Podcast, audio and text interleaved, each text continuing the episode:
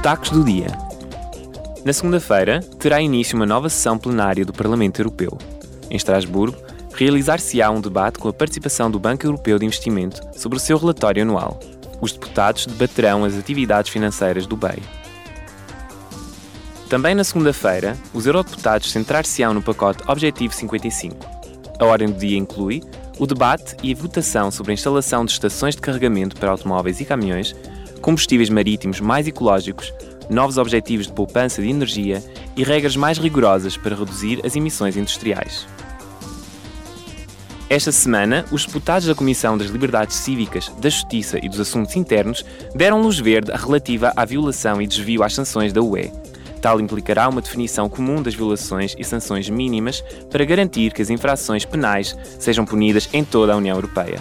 As sanções da UE podem consistir, por exemplo, no congelamento de fundos e ativos, na interdição de viajar e no embargo ao armamento.